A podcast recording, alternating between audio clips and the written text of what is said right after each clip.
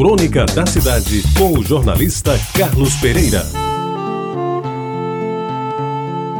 Amigos ouvintes da Tabajara, nos meus tempos de adolescência, namoro era coisa séria, principalmente entre rapazes e moças que, quando moravam no mesmo bairro, se conheciam pelo nome e pelas referências familiares, tais como se os pais eram bem casados. A moça escolhida não podia ser falada e, de preferência, não ter passado por mais de uma mão.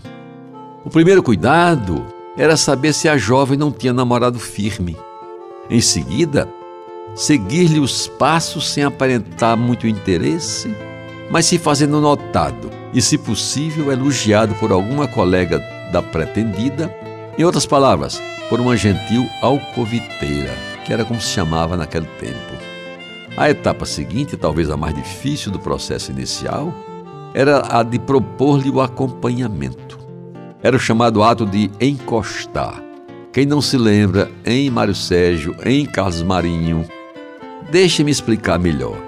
A gente dava em cima da moça, cercava-lhe o caminho para, na ocasião mais propícia, dizer-lhe quase ao ouvido: Posso lhe acompanhar?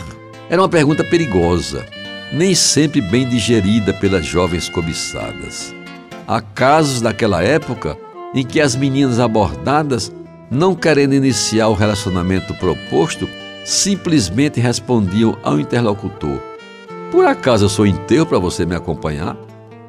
Se a resposta fosse o silêncio ou a mais comum, e você já não está me acompanhando, o mancebo podia ir em frente, porque o negócio proposto começava a tomar forma de namoro. E então os primeiros sustos aconteciam na saída da igreja após a missa. Os dois conversando sem olhar diretamente um para o outro, ele com vontade de roçar o braço no braço dela, ela em guarda para evitar qualquer gesto mais ousado, ambos com um medo danado de aparecer alguém mais conhecido e fuxiqueiro bastante para denunciar ao pai dela aquele encontro proibido. E se o namoro já durava algumas semanas, com a cumplicidade de alguns, o cuidado agora era o lugar de se encontrarem. Não podia ser um local muito escuro, não por medo de assaltos, isso não existia naquele tempo, nem em praça muito frequentada, o que podia aumentar o risco da notícia chegar à casa da moça. Meus amigos, depois do primeiro mês começava o trabalho de pegar, isto é, o rapaz naquele tempo a iniciativa era sempre do homem como sem querer e querendo, deslizava suavemente a sua mão, cheirosa e bem lavada, sobre a mão dela. E se não houvesse resistência, dava-lhe um aperto daqueles bem amorosos. Continuava o alisado e ato contínuo, ainda sem resistência. Enlaçavam-se os dedos e aí, certamente, acontecia a primeira grande tesão. As atividades seguintes são de todos conhecidas beijos na face, mão no ombro, mão na cintura e, quando possível, mão resvalando nos seios ainda em formação de uma donzela arfante e sequiosa de carinho.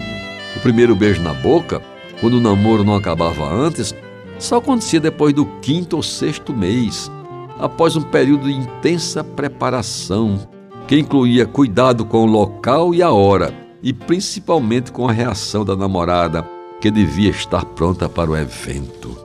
Meus amigos, outras carícias mais íntimas seguramente se davam, e eu, por experiência própria, sei como elas eram prazerosas, sobretudo quando adornadas por uma saudável cumplicidade que só os namoros de antigamente possuíam.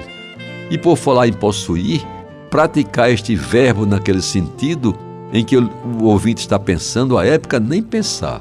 Os namoros de hoje, ah, amigos, os namoros de hoje, eu não sei bem como são, porque o meu tempo de namorado passou.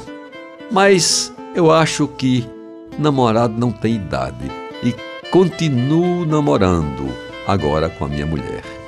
Você ouviu Crônica da Cidade com o jornalista Carlos Pereira.